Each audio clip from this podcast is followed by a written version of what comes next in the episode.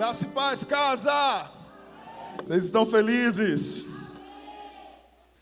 O tema da palavra hoje é inofensável. Repita essa palavra: inofensável. crente gosta de inventar palavra nova, né? A gente diz que a gente é imparável, indesistível. E agora o Senhor nos chama para sermos inofensáveis. Uma forma de nós vivermos nessa terra como Cristo viveu, uma forma de nós entendermos e buscarmos intencionalmente vivermos como Cristo viveu.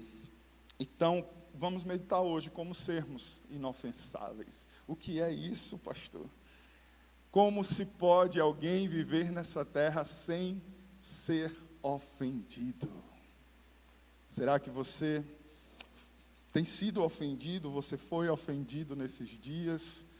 São dias difíceis, dias onde nós temos que fazer escolhas importantes, né, a respeito da nossa nação, do nosso estado, mas isso já é um resultado do que nós vivíamos antes como sociedade, cada vez mais não apenas polarizada, mas buscando causas para lutar, enfim, as pessoas estão defendendo seus pontos de vista, suas opiniões e cada vez com mais energia, cada vez com mais é, agressividade às vezes.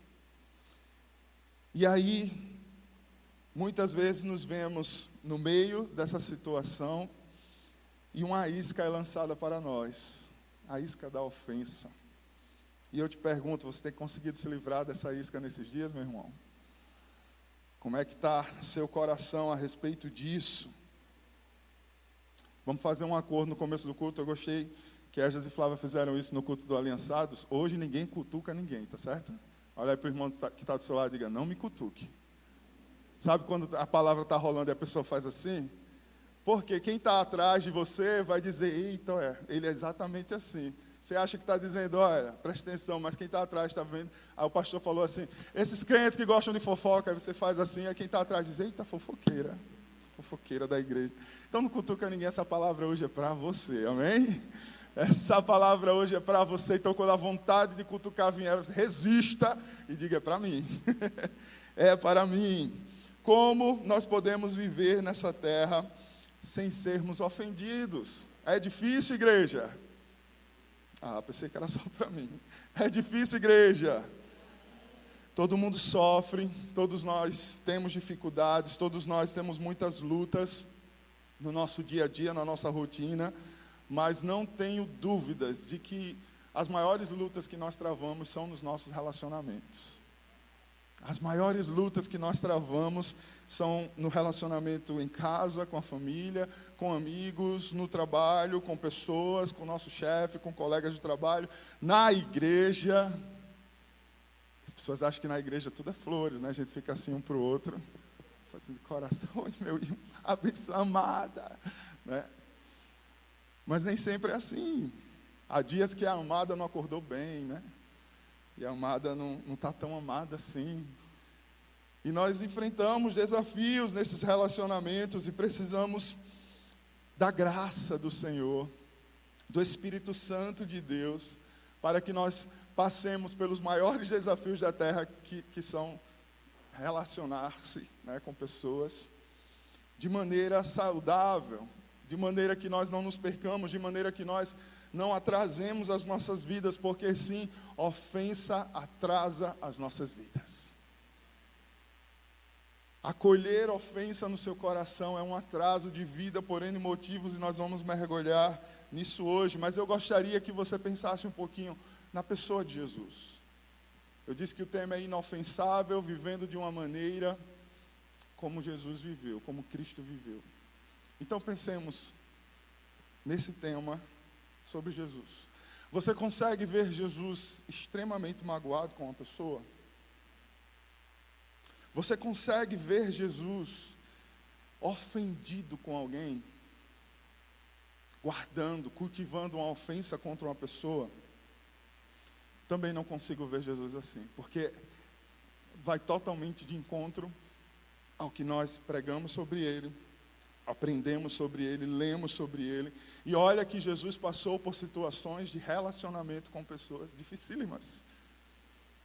Jesus passou por traição, Jesus passou por N julgamentos, vezes e outras vezes e outras vezes, julgado por pessoas que foram capazes até de matá-lo. Mas em todas as situações de desafio, Jesus manteve um posicionamento guardado e protegido no amor de Deus, na graça de Deus. E por isso, ele nunca foi ofendido. Não que faltou ofensa, mas ele não acolheu a ofensa. E queridos, não tem como, não dá para a gente viver uma vida cristã olhando para Jesus e dizendo: é lindo, é maravilhoso, mas é impossível, não dá para viver isso. Então, querido, joga fora a tua carteirinha de membro, que na casa você ainda não tem, mas vamos providenciar. Não tem como você dizer que faz parte desse povo, que faz parte de uma igreja, a igreja de Cristo, a noiva que o aguarda. Se você olha para ele, a palavra diz que nós devemos olhar para ele e ele deve ser aquilo que nós vamos nos espelhar, aquilo que nós vamos buscar imitar. Paulo pediu para que fôssemos imitadores dele, assim como ele era de Cristo. Então nós somos chamados, né? Eu trouxe uma palavra aqui a respeito disso, a mimetizar Cristo. Para que o mundo olhe para nós e veja valores de Cristo, e não é nós, não é a nossa natureza, nossa natureza é má, egoísta, é caída, é pecaminosa. Mas uma vez você disse: Eu creio que Jesus é o Filho de Deus. Eu creio que ele se entregou por mim na cruz. Eu creio que ele é o meu Salvador.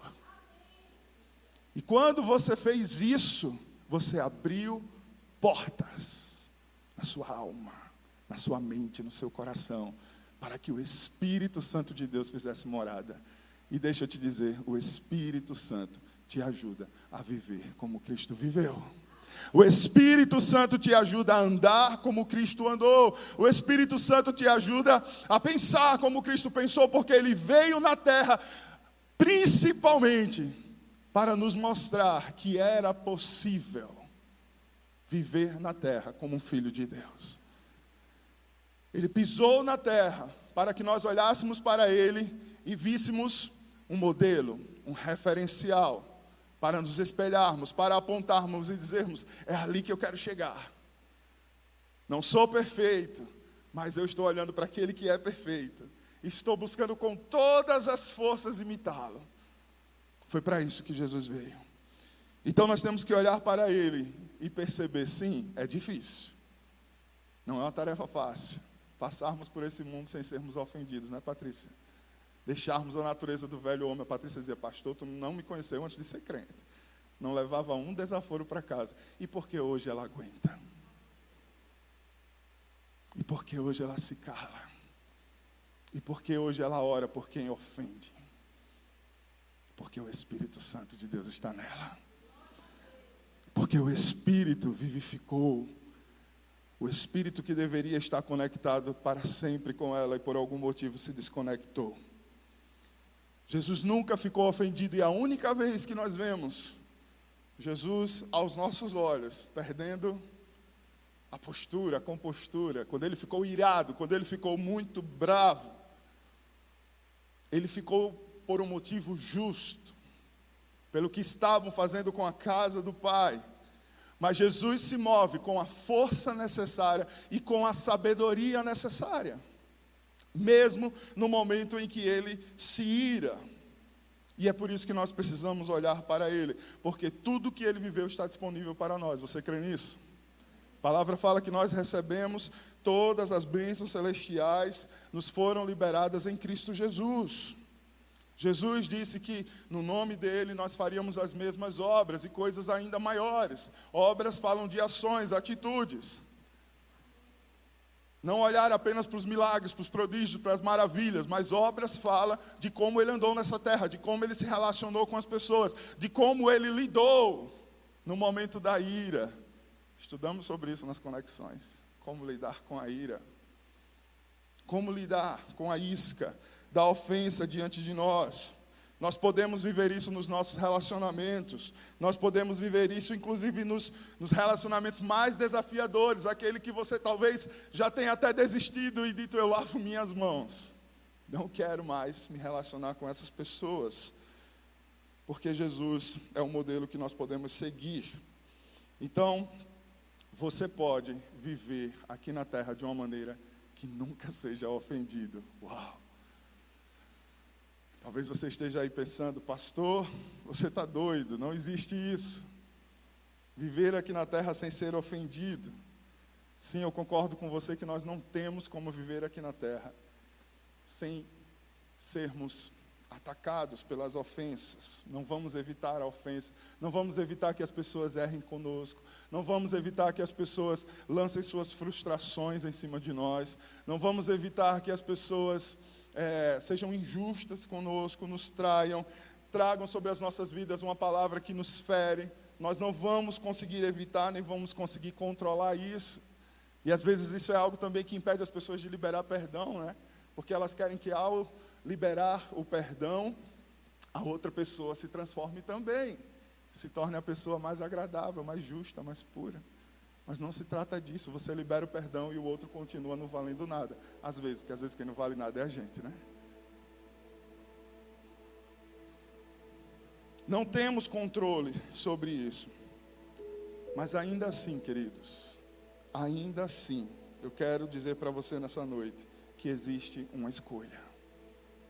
Existe uma coisa chamada livre arbítrio que nos foi concedida e muitas vezes nós tratamos o livre-arbítrio só por uma questão de eu peco ou não peco.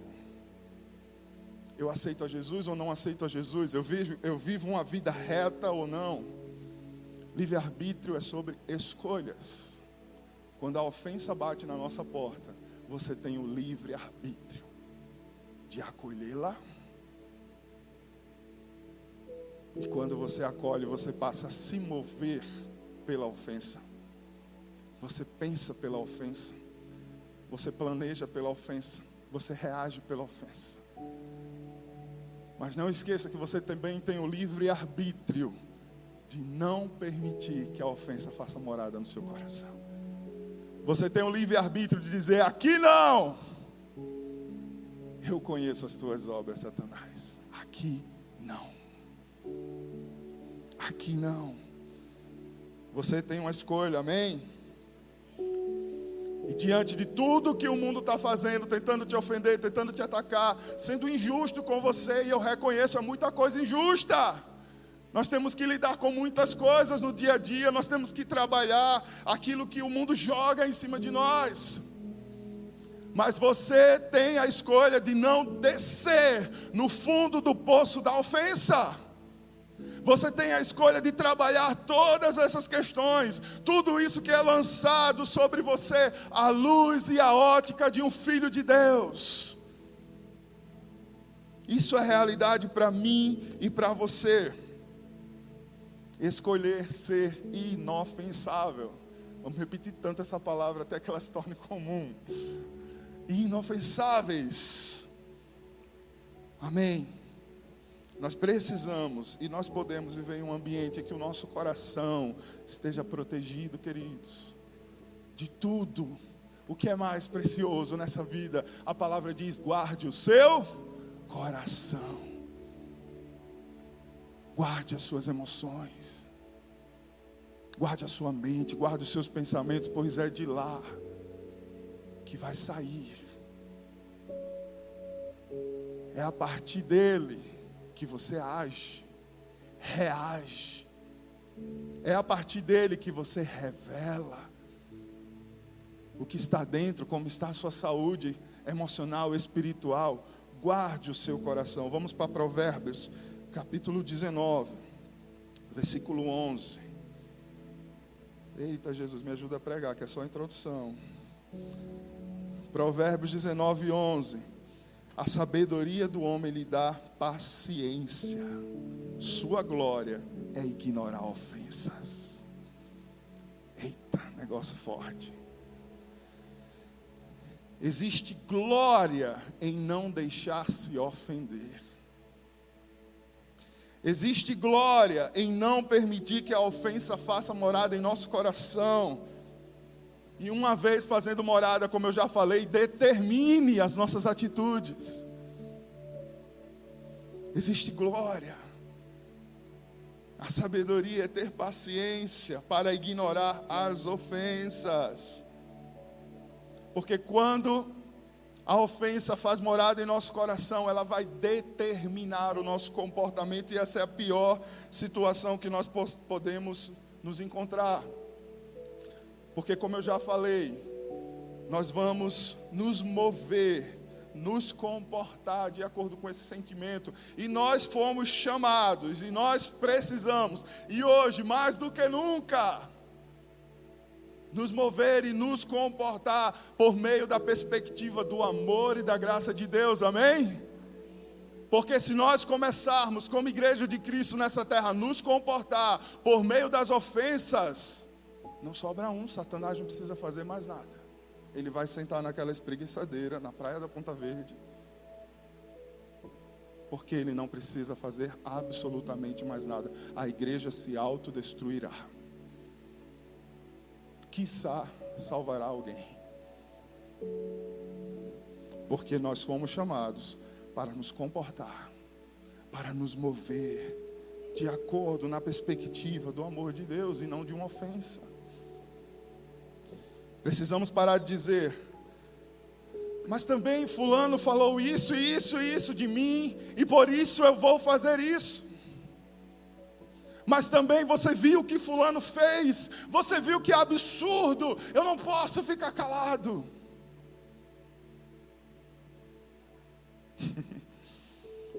Isso é se mover pela ofensa.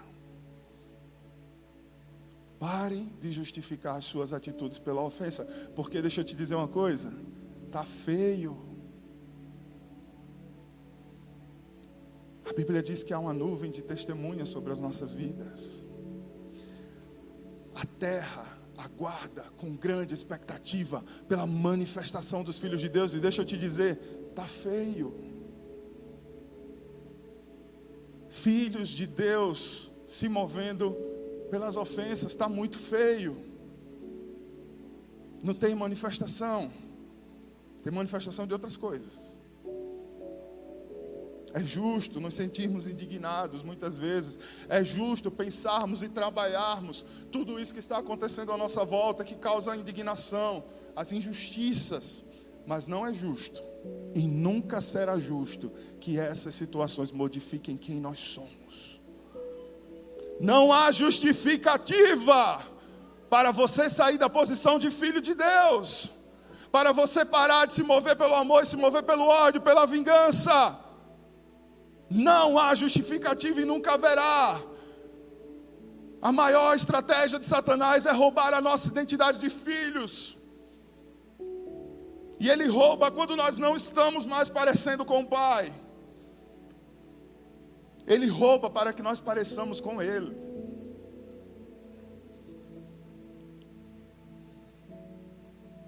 Não é justo que as ofensas modifiquem quem você é. Não é justo que as ofensas modifiquem o seu posicionamento diante da vida, o seu posicionamento diante das pessoas que você ama, o seu posicionamento diante de você mesmo, o seu posicionamento diante de Deus. Quantas e quantas e quantas e quantas vezes, por conta de ofensas, nós fomos injustos com Deus. Tivemos uma palavra profunda semana passada, sim ou não? Ou só eu que mergulhei naquela profundidade? Um povo liberto da escravidão no meio do deserto, permitiu que as ausências ofendessem o ego, o orgulho, e foram injustos com Deus, e menosprezaram a salvação menosprezaram a libertação, menosprezaram o que Deus estava fazendo e que foge ao nosso controle. Ó oh, profundidades das riquezas e da sabedoria do conhecimento de Deus. Quem pode sondar, quem pode acompanhar a lógica do Senhor, os desígnios do Senhor. Eu não posso permitir que as injustiças dessa terra me façam ser injusto com meu Deus. Deus da minha salvação. E quantas e quantas vezes, pelas ofensas, as pessoas fogem da igreja, porque foram ofendidas, fogem da igreja, a culpa é de Deus, porque foram ofendidas, fogem do grupo de conexão. Fala, Deus, né? porque foram ofendidas, fogem da posição que o Senhor as colocou. Porque foram ofendidas, fogem da posição que o Senhor confiou, do ministério que Ele entregou nas suas mãos.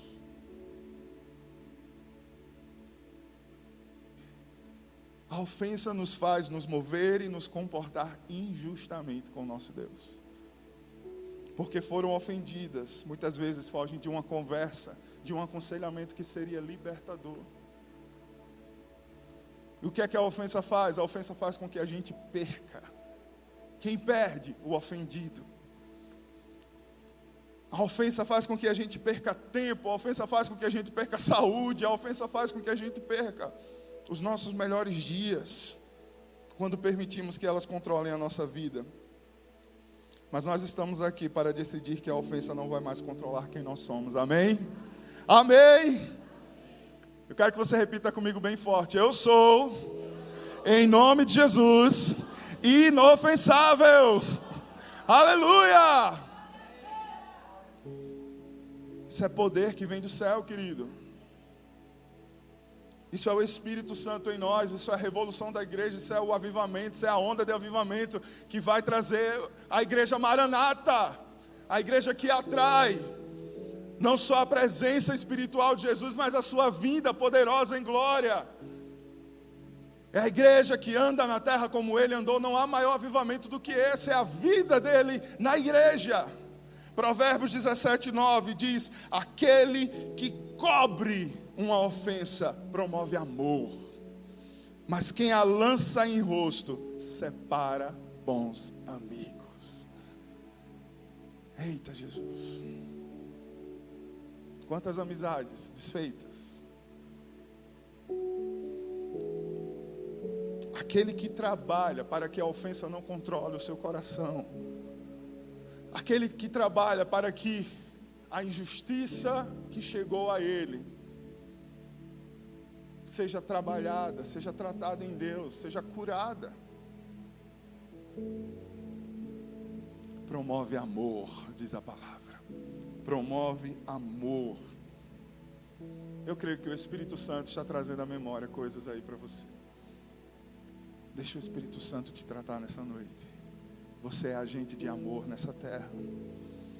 Provérbios 18, 19 diz: Um irmão ofendido é mais inacessível do que uma cidade fortificada.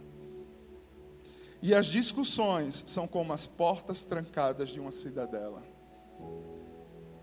Isso é tão verdadeiro, né, queridos? Lembra de você quando estava ofendendo? Não vou nem dizer lembra de alguém. Porque eu acho que todos aqui já acolheram ofensa no coração. Lembra de você quando estava ofendido. Veja se essa palavra não é verdade. A ofensa nos fecha. A ofensa nos fecha. E um coração fechado não vai a lugar nenhum. Um coração fechado, ele perde o vinde a mim de Jesus. Um coração fechado, ele perde o sopro do Espírito que nos leva para onde ele quer. Um coração fechado paralisa. E vida espiritual paralisada é vida que retrocede, porque a nossa vida espiritual, ela é uma vida dinâmica em movimento. Se você parou, todo mundo andou, a igreja andou e você parou. Então você não está só parado, você está regredindo, você está ficando bem para trás. É isso que a ofensa faz, ela só serve para isso, para nos paralisar, e é por isso que é uma estratégia tão usada por Satanás. Tem um livro famoso, né? A Isca de Satanás. Esqueci quem é o autor, me ajuda aí. John Bevere. A Isca de Satanás. Que fala sobre ofensas. É a isca de Satanás. para os crentes.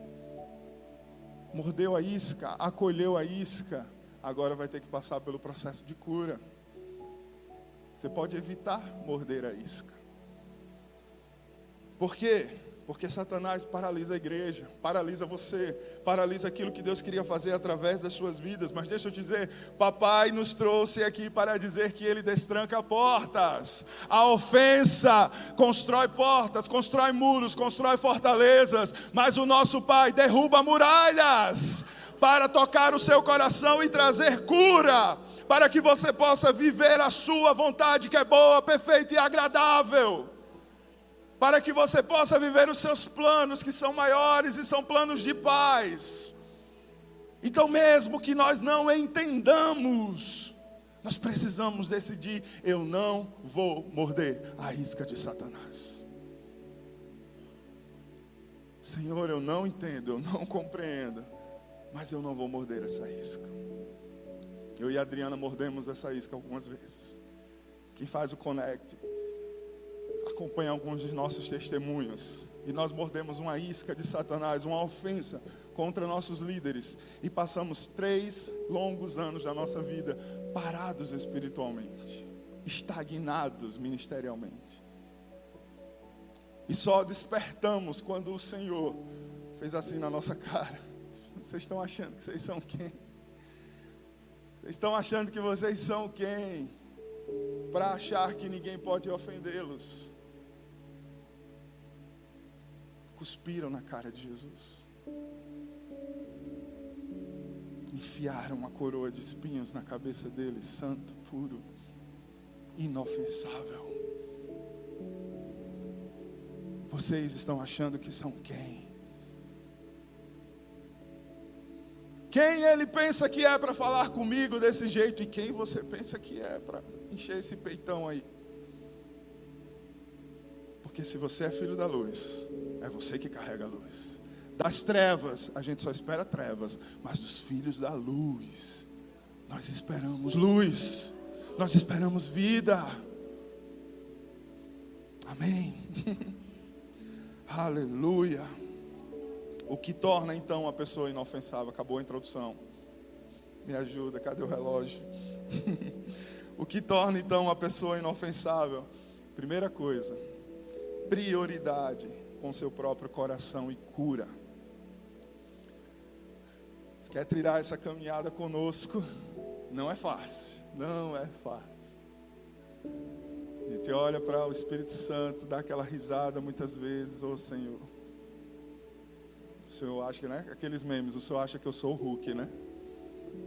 O Senhor diz que não vai mandar tentação alguma que eu não suporte, mas eu não estou mais aguentando. E o Espírito diz: aguenta. E lá na frente a gente entende porque a gente passou por aquilo.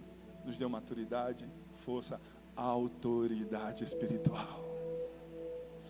Prioridade com seu próprio coração e cura. Meu irmão, olhe para você. Olhe para a sua casa, olhe para a sua vida, trate as suas histórias primeiro antes de apontar o dedo para as outras. Trate as suas doenças, as suas mazelas emocionais e espirituais primeiro, antes de exigir que o outro seja correto, puro e perfeito. Priorize o seu coração, priorize a sua saúde. A vontade de Deus é que vá tudo bem na sua vida. E eu te pergunto: vai tudo bem, meu irmão? Porque se não está, olhe para você antes de olhar para o outro. Assuma a responsabilidade, não delegue, não terceirize o seu processo de cura. A cura não venha de forma automática, nós precisamos caminhar. Um exemplo muito prático: quando você está com muita dor de dente, o que é que você tem que fazer? Você vai para o dentista. E se não for, você sabe que você vai aguentar até resolver aquilo. Você está com dor no estômago, você vai no gastro. E eu espero que você vá mesmo, né? Não seja aqueles que ficam empurrando com a barriga. Quando a gente se corta, a gente corre e vai lá fazer um curativo rápido, porque o sangue não pode ficar jorrando. Né? Não seja que nem o seu pastor, que eu, me corto e fico assim na cozinha. Amor, pega um band-aid. Quando ela chega, não é só um band-aid, ela precisa de um pano de chão. Né? Precisamos ser intencionais, assim como somos no nosso dia a dia, para resolver as nossas questões internas. Porque se não resolvermos as nossas questões internas, seremos um poço de ofensas, esperando a próxima. A que está lá dentro já está chamando a próxima. Vem mais uma, vem mais uma. Nos tornamos pessoas amargas, pessoas insuportáveis. Uma pessoa coberta de ofensas é uma pessoa insuportável. É muita graça do Senhor para a gente dizer graça e paz, amado. Vamos marcar um tempinho para conversar. Você já vai para aquela conversa pedindo, Senhor, me ajuda. Intencionalidade, tomar os passos necessários para cuidar de mim, do meu coração, eu preciso estar bem diante do meu Deus. Uma pessoa inofensável faz isso, se preocupa com isso. Isso é bíblico. Lá em Tiago nós vemos ele exortando: confessem uns aos outros para que vocês alcancem cura. Vocês precisam de cura. Vocês precisam abrir o coração, quebre o silêncio, procure pessoas de confiança, procure pessoas que têm experiência, abra o seu coração. Confesse diante das pessoas que você se permitiu ser ofendido, de pessoas que você confia, tá? Confesse, admita, eu permiti, eu estou precisando de cura, porque eu não quero mais me mover com comportamentos determinados pela ofensa.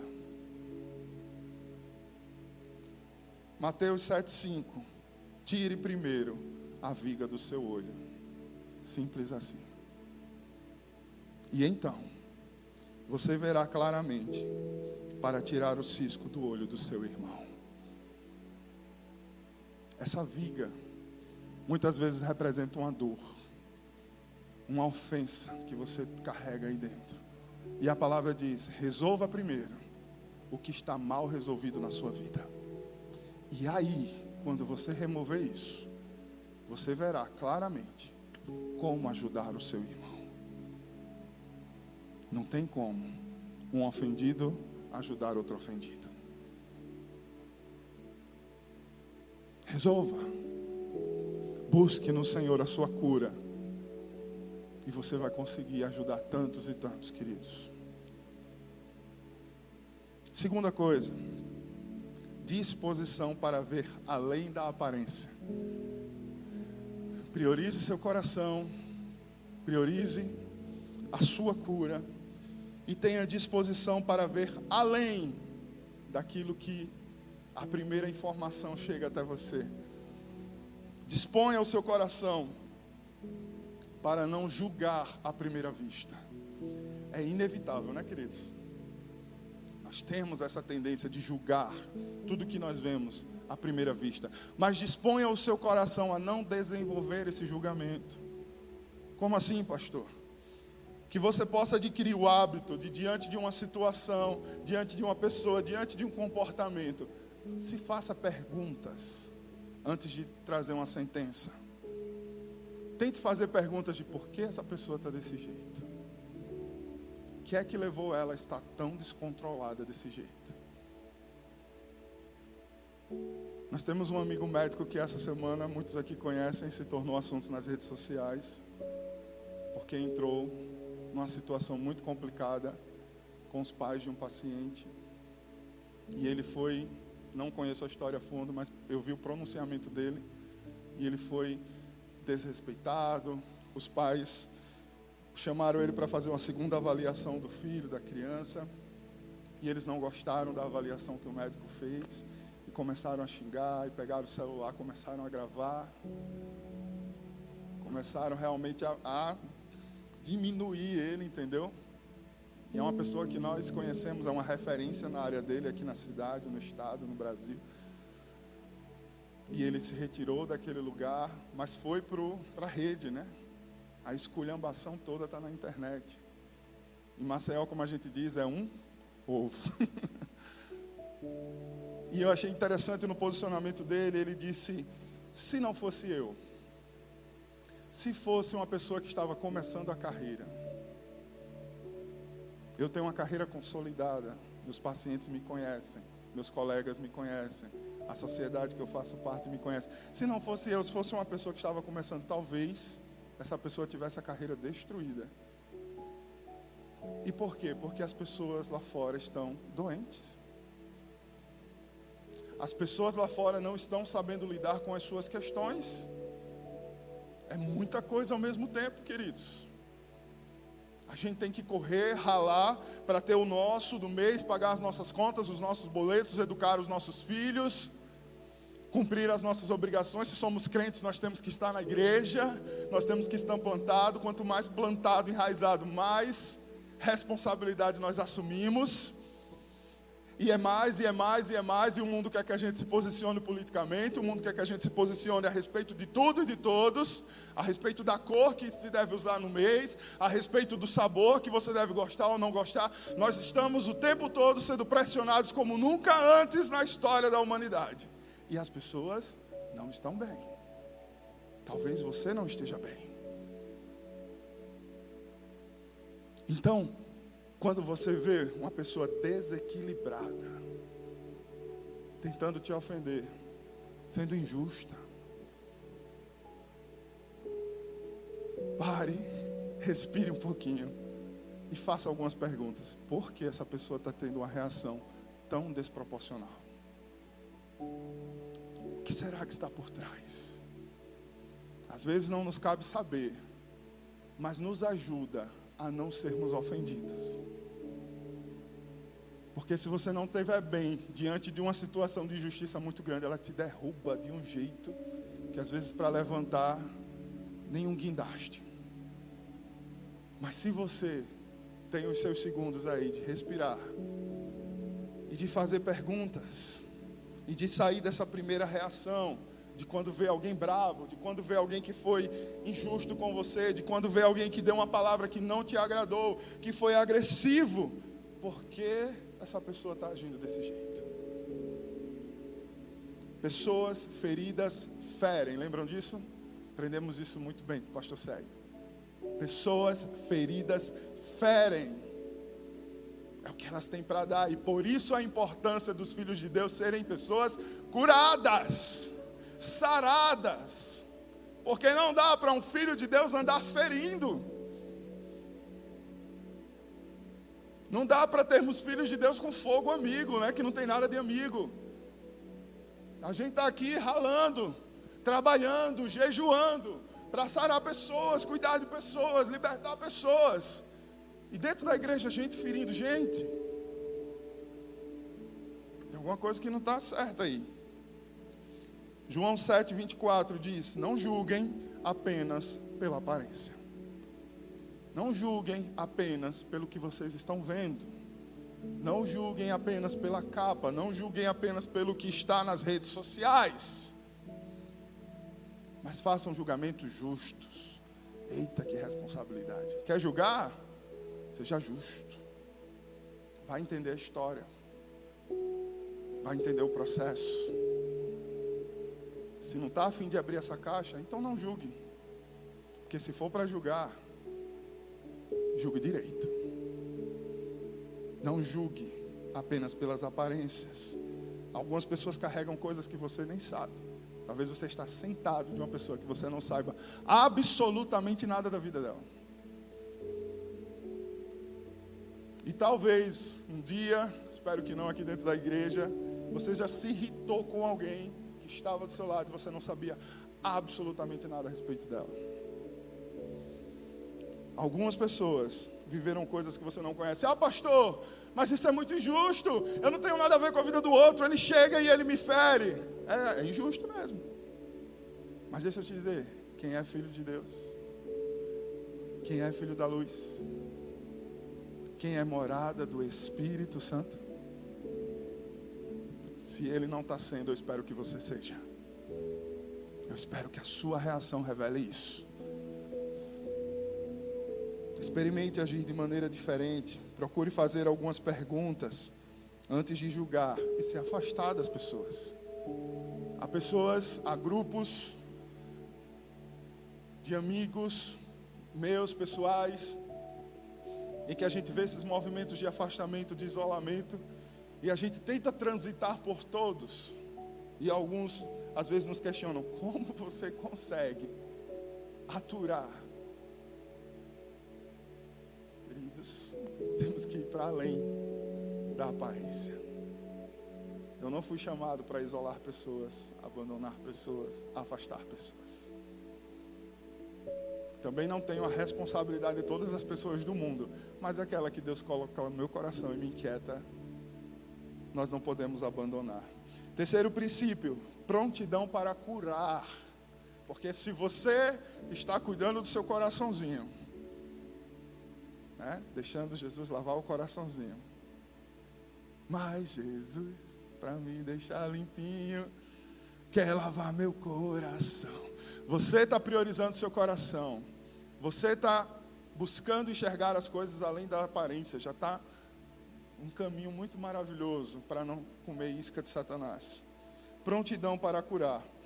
Pela bondade de Jesus, você crê que Ele colocou nas suas mãos poder para curar? Fomos chamados para curar. Curados para curar. Abençoados para abençoar e sim, nas suas mãos tem poder para curar.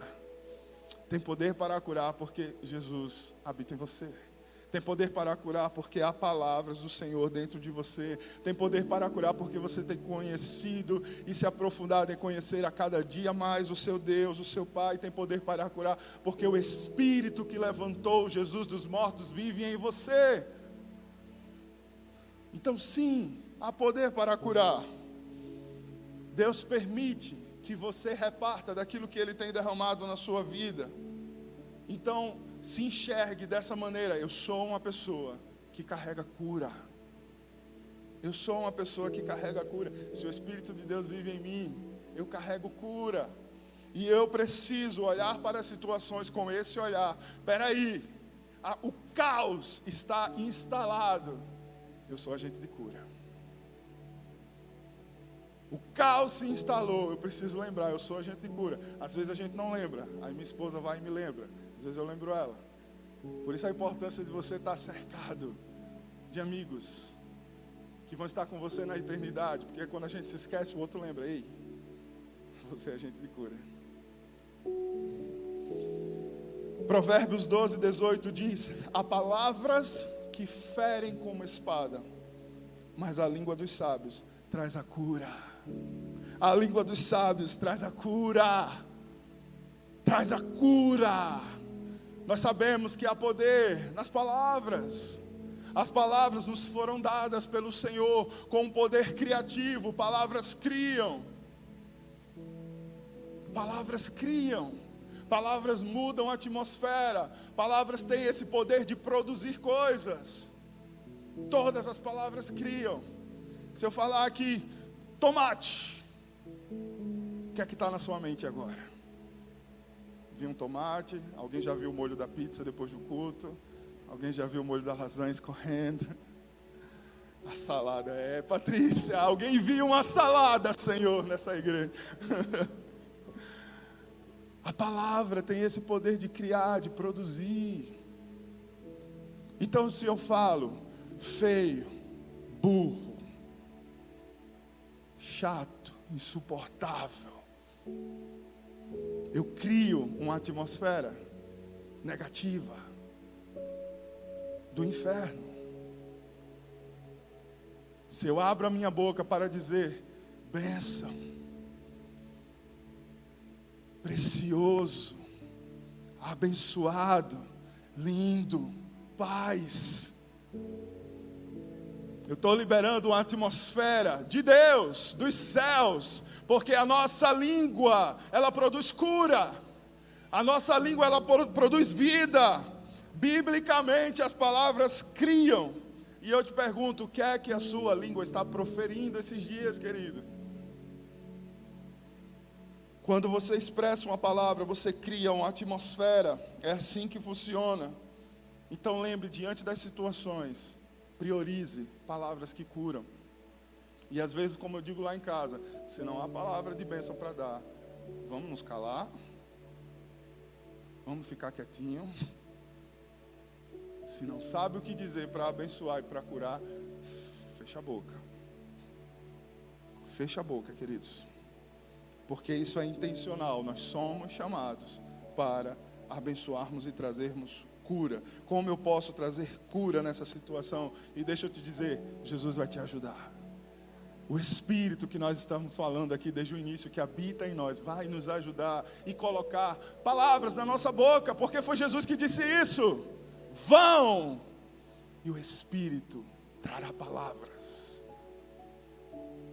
Vão, porque não é na força de vocês.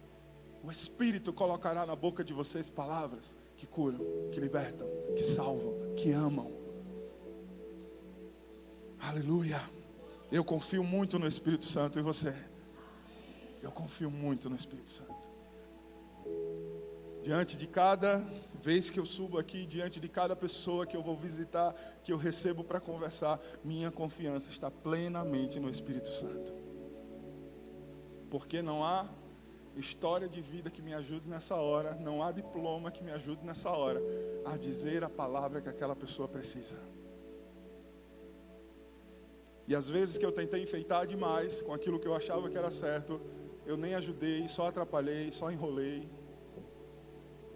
Então precisamos aprender a confiar no Espírito Santo e sermos gratos porque Ele nos deu esse instrumento. Deus te deu a tua língua para abençoar e para curar. Olha que poderoso. Olha que poderoso. Quarto princípio: objetividade e assertividade. Vamos ser práticos e ler Eclesiastes 3, do 1 ao 8. Para tudo há uma ocasião e um tempo certo para todas as coisas, todo o propósito debaixo do céu. Tempo de nascer e tempo de morrer. Tempo de plantar e tempo de arrancar o que se plantou. Tempo de matar e tempo de curar.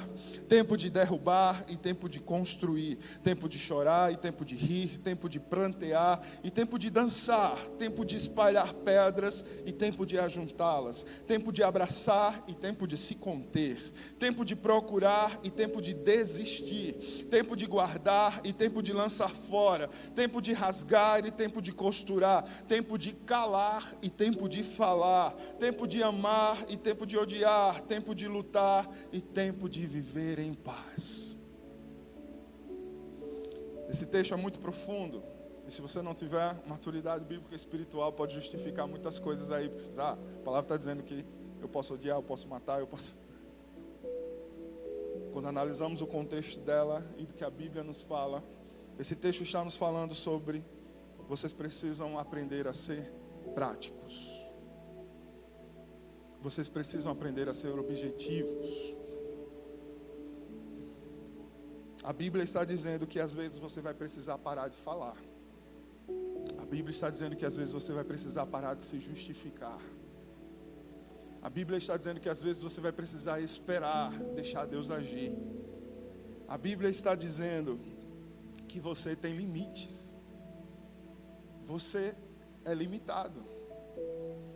Você não é o Todo-Poderoso, você não é a Toda-Poderosa, amém? Você pode fazer assim, ufa. Você é limitado, mas Deus não é limitado. E aí, na sua limitação, há tempo que você precisa entender o tempo. Você precisa discernir os tempos. Para ser alguém inofensável, você precisa discernir os tempos. Senhor, eu preciso insistir nisso. Senhor, eu preciso responder a isso. Quais são as lutas que eu preciso entrar, Senhor? Porque se o Senhor não for comigo, eu não entro em nenhuma delas. Se o Senhor não for, como Moisés declarou, se o Senhor não for, eu não saio do meu lugar. Foi assim até aqui e será assim até o fim dos tempos. A voz do povo não é a voz de Deus. A voz de Deus é soberana, absoluta. Quando ela fala, quando ela declara, está declarada, mesmo que o povo não concorde. Mesmo que a maioria não concorde. Nós vimos em, em Números capítulo 11. Todo povo contra Deus. contra Moisés. A voz do povo não é a voz de Deus. E nós precisamos entender quais são os meus limites, Senhor. Eu tentei, eu fui, não está dando certo. Deixa Deus cuidar. Deixa Deus agir. Libera. Deixa Deus agir. Libera o destino, como a gente já ouviu aqui, né? Deixa Deus agir. É sabedoria, ser objetivo e prático, discernir os tempos, quando vale a pena falar, quando vale a pena se calar, quando vale a pena insistir, quando não vale a pena mais, quando vale a pena nutrir, quando vale a pena arrancar aquele sentimento de uma vez por todas. Tome decisões segundo o coração de Deus e busque no Senhor discernimento dos tempos. Não é à toa que discernimento é um dos dons do Espírito. Discernimento. E último princípio, prioritariamente, nós devemos amar. Para sermos inofensáveis, precisamos amar. Jesus era assim. Ele nunca deixou de amar nenhuma pessoa. Aquelas que tentaram ofendê-lo das piores formas possíveis, Jesus declarou seu amor até o fim. Jesus amou Judas, Jesus amou Pedro, Jesus amou os fariseus, Jesus amou os soldados que bateram, que humilharam. Jesus amou a mim e a você. Sabe aqueles momentos de maior constrangimento que a sua vida oferece, de maior vergonha, aqueles momentos que talvez ninguém saiba. Jesus viu e amou você mesmo assim. Mesmo assim. Justamente porque Jesus sabia olhar para além das pessoas. Jesus sabia olhar para além das situações. E por isso ele declara: Pai, perdoa, porque eles não sabem o que estão fazendo. Tentaram me ofender, me humilhar, me calar, mas eles não sabem o que estão fazendo. E isso está disponível para mim e para você, se nós dependermos do Espírito. Jesus, o que foi que eu fiz? Me ajuda. Marcos 12, 33 diz: Amá-lo de todo o coração, de todo o entendimento e de todas as forças, e amar ao próximo como a si mesmo, é mais importante do que todos os sacrifícios e ofertas. Deus está falando que você pode ter uma vida cristã muito boa, ser uma pessoa assídua à igreja, ser uma pessoa que apresenta seu sacrifício, que hoje é o nosso culto, racional a Deus eu apresento o meu sacrifício a Deus. Eu dou ofertas, eu sou generoso, eu ajudo o pobre, a órfã, o órfão, a viúva, a órfã também. Eu tenho uma vida cristã piedosa, devota aos princípios do meu Deus, mas ele diz: muito, muito mais importante do que tudo isso é você amar pessoas, todas as pessoas além de quem elas são, além do que elas ofereceram para você. É você entender que debaixo de toda essa sujeira dessa pessoa, que uma pessoa, como eu já falei, carregada de ofensas, de histórias, de marcas, uma pessoa difícil de estar perto. Mas como filhos da luz, nós entendemos que debaixo daquilo tudo tem um tesouro que fez com que Jesus morresse por ela. Debaixo daquilo tudo tem uma essência que é amada por Deus e que valeu a pena entregar o seu filho por ela. Então, desenvolver esse olhar, querido, se chama compaixão. Uma vez eu ouvi de um teólogo: não conseguimos ter a compaixão de Cristo. Ele defendia que a compaixão foi algo que só Jesus sentiu, porque ninguém é capaz de dar a vida. Eu entendo a lógica do pensamento. Mas não é isso que a palavra fala. E você deve vir na sua mente, tem anos de, de vida com Cristo, pessoas que foram grandes mártires, que marcaram a sua vida, referenciais de Deus na sua vida. Porque Ele nos chama para sermos imitadores dele. Talvez você não precise morrer numa cruz. Mas a sua alma muitas vezes vai precisar ir para a cruz. Para que você ame da forma que ele amou, para que você ofereça compaixão e misericórdia. E para terminar, eu quero convidar você a ler um texto longo, mas que faz todo sentido para nós nesse momento. Lucas, capítulo 6, a partir do versículo 27. Mas eu digo a vocês que estão me ouvindo: amem os seus inimigos, façam o bem aos que os odeiam, abençoe os que os amaldiçoem, amaldiçoam, orem por aqueles que os maltratam. Que, que capacidade, né, queridos? Isso é um coração inofensável. Se alguém lhe bater numa face, ofereça-lhe também a outra. Se alguém lhe tirar a capa, não impeça de tirar-lhe a túnica. Dê a todo o que lhe pedir. E se alguém tirar o que pertence a você, não lhe exija que devolva. Como vocês querem que os outros lhe façam, façam também vocês a eles. Que mérito vocês terão se amarem aos que os amam? Até os pecadores amam aos que os amam.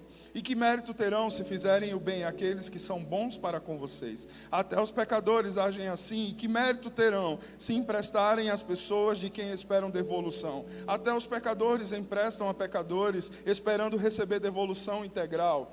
Amém. Porém, os seus inimigos façam-lhes o bem e emprestem a eles, sem esperar receber nada de volta. Então, a recompensa que terão será grande e vocês serão filhos do Altíssimo, porque Ele é bondoso para com os ingratos e maus. Sejam misericordiosos, assim como o Pai de vocês é misericordioso. Não julguem e vocês não serão julgados. Não condenem e não serão condenados. Perdoem e serão perdoados.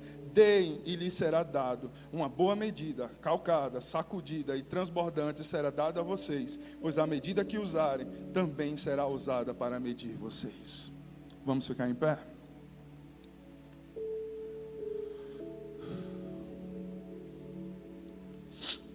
A palavra está dizendo, parafraseando, Pastor Saulo 2022 Sejam inofensáveis, e vocês receberão uma boa medida, calcada, sacudida e transbordante. Feche seus olhos. Você não precisa responder nada a mim, mas eu acredito que você tem algo para falar ao Espírito de Deus nessa noite. Porque o Espírito do Senhor está te chamando para viver uma vida leve. Viver uma vida leve não se permitir ser ofendido é viver uma vida leve. Que alívio é viver assim. Que precioso é viver com um coração protegido, como o de Jesus estava protegido, o coração guardado, como o de Jesus estava guardado.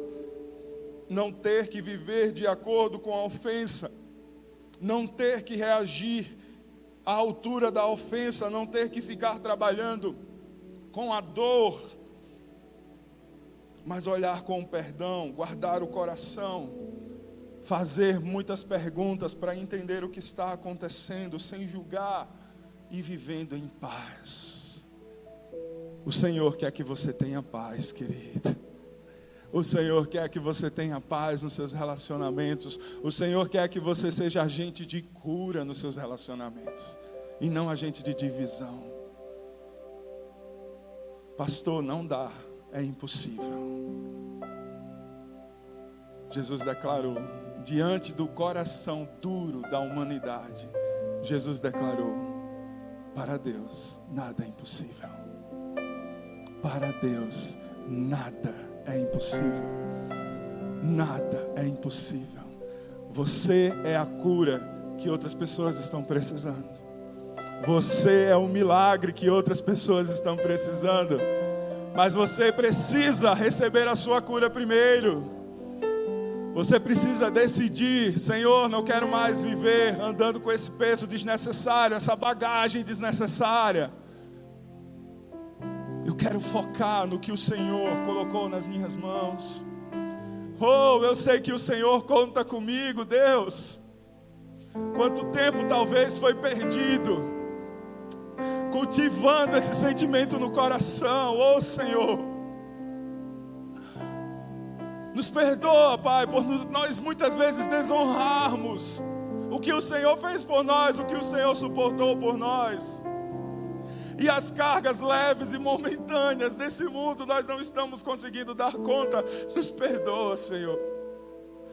Isso só revela que nós precisamos de Ti, ainda precisamos de Ti, precisaremos de Ti todos os dias, porque a nossa natureza não dá conta deste mundo, não dá conta, Senhor.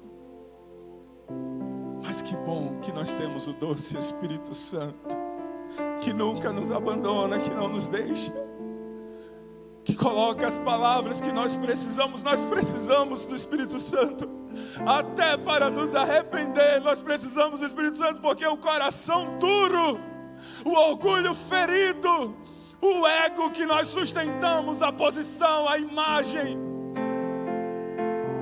não nos permite muitas vezes nos dobrar diante do Senhor e reconhecer: eu perdi, eu perdi tempo. Eu permiti que a ofensa entrasse no meu coração. Eu não fui maduro o suficiente, Deus, para lidar com tudo isso. Precisamos de Ti. Precisamos da Tua cura, Senhor. Em dias em que todo mundo está apontando um para o outro e declarando sentenças de vida e de morte. O Senhor nos chama mais uma vez para olharmos para nós mesmos e tirarmos a nossa viga. As pessoas estão levantando o dedo baseado na dor, na ofensa. Nós só deve, devemos levantar os nossos dedos se for para profetizar e anunciar as verdades do reino, que são eternas, que não se amoldam ao padrão do mundo não temos compromisso com o politicamente correto. O nosso compromisso é com o que é eternamente correto. As tuas palavras eternas, Senhor. Coloque a mão assim no seu coração. Diga, Senhor, aquilo que parecia, só parecia. Eu decido olhar para o Senhor, que é o grande eu sou aquele que era, aquele que é e aquele que há de vir. Somos gratos, Senhor, por essa palavra, por essa presença que nos move, por essa presença que nos mostra que aquilo que nós temos e derramamos nesse lugar não vem de nós só o teu espírito tem poder para transformar corações. Só o teu espírito tem poder para transformar famílias. Você pode aplaudir mais uma vez ao Senhor. Aleluia. Aleluia. Te exaltamos. Te exaltamos, Senhor. Te exaltamos, Espírito de Deus. Recebe toda a honra, toda a glória e todo o louvor. Aleluia.